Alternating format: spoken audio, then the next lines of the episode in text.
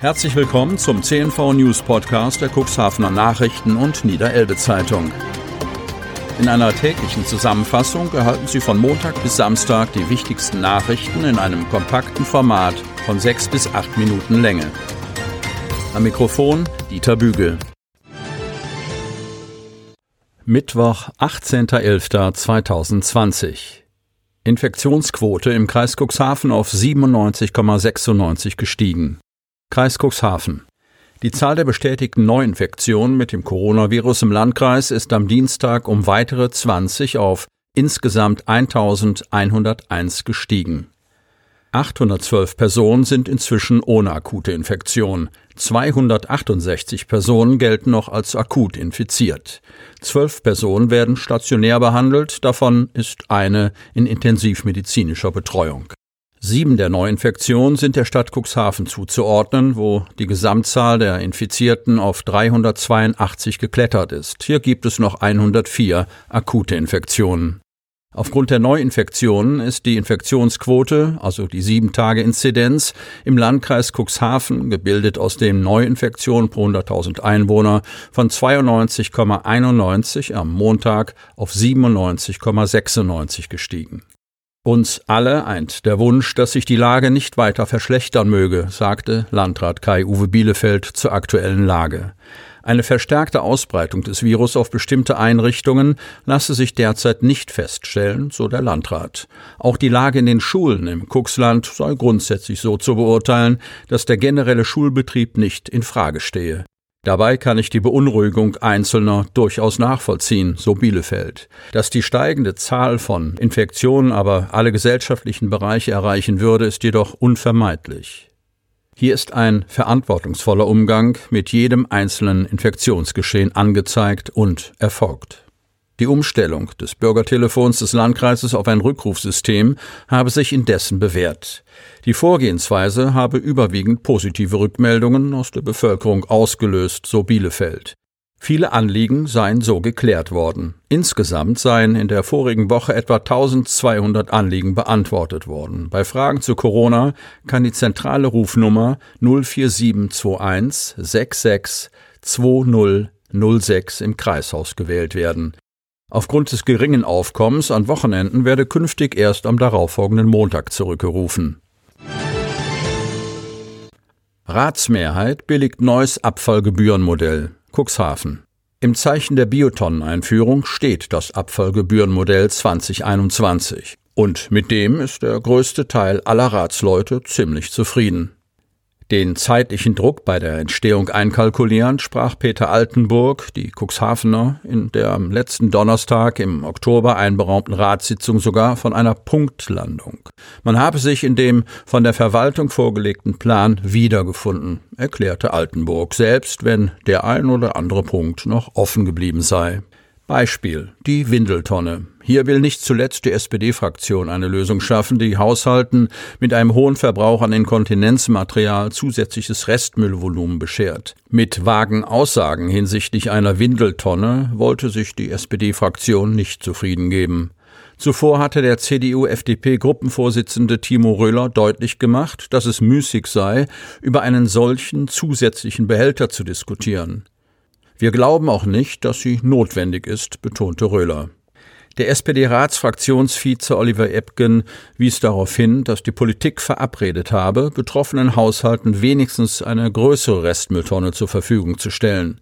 Nach den Worten des Oberbürgermeisters, der die Option individueller Lösungen ansprach, wird man Härtefälle nicht im Regen stehen lassen. Kurzgottesdienste als Alternative für Heiligabend. Kreis Cuxhaven. Alle Jahre wieder ist nicht nur ein beliebtes Lied in der Weihnachtszeit, sondern beschreibt auch die besucherstärkste Zeit des Jahres in den Kirchen. Heiligabend. Doch droht wegen der Corona-Auflagen ein Weihnachten 2020 ganz ohne Gottesdienst und Krippenspiel? Noch ist nicht sicher, wie Weihnachten gefeiert werden kann. Die Kirchen haben sich jedenfalls schon Alternativen ausgedacht. Volle Kirchenbänke und gemeinsames Singen, das wird es an Weihnachten in diesem Jahr nicht geben. Trotz der Corona-Beschränkungen wollen sich die Kirchen ihr traditionelles Weihnachtsfest und die dazugehörigen Gottesdienste nicht nehmen lassen. Deshalb haben viele bereits nach kreativen Lösungen gesucht. Eine vollbesetzte Kirche, wie wir es gewohnt sind, wird es nicht geben. Das ist traurig, aber wir müssen uns an die strengen Corona-Auflagen halten. Wir machen uns natürlich Gedanken darüber, wie wir die Gottesdienste in diesem Jahr durchführen können, erklärt Pastor Markus Christ von der Kirchengemeinde St. Petri in Cuxhaven. Wir planen einen Hybrid-Gottesdienst, der draußen auf dem Parkplatz stattfinden soll. Der Nachteil wäre, dass er draußen ist. Der Vorteil wäre, dass dadurch vielleicht gemeinsames Singen möglich wäre. Wir würden das Orgelspiel dann über Lautsprecher nach draußen übertragen. Diejenigen, die aus gesundheitlichen Gründen sitzen müssen, können in die Kirche, dafür aber nicht mitsingen. Auch die Verantwortlichen der St. Gertrud-Kirche, die genau wie die St. Petri-Kirche zur Innenstadtgemeinde gehört, planen, ihre Gottesdienste im Freien abzuhalten. Hier soll sich die Weihnachtsgeschichte alle 20 Minuten in Kurzgottesdiensten wiederholen. Allerdings auch draußen, erklärt Pastor Christ. Hechthausener Behelfsbrücke in den Fokus genommen.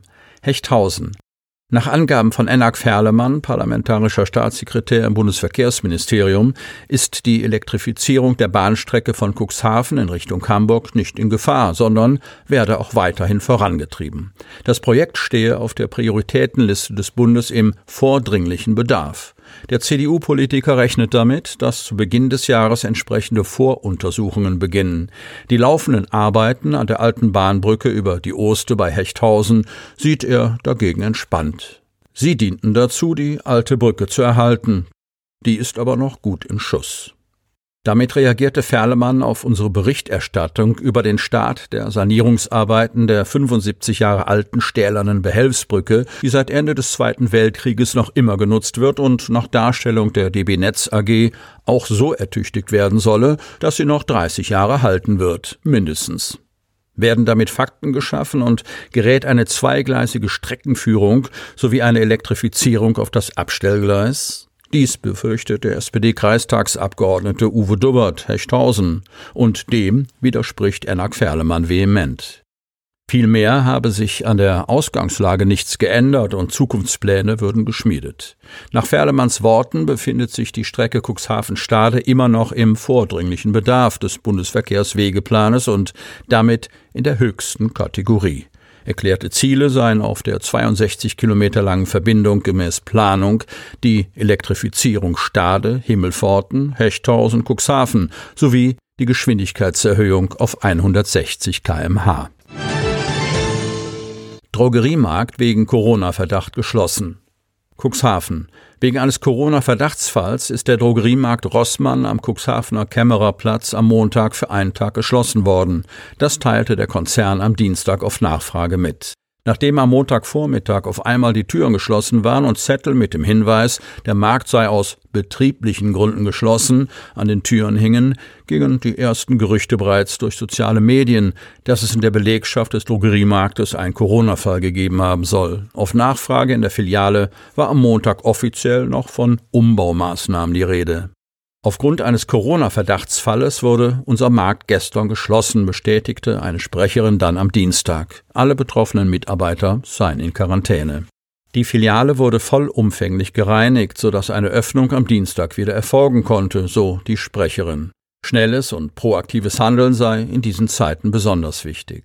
Der Drogeriemarkt stehe in engem Austausch mit den Behörden, um seine Mitarbeiter und Kunden zu schützen.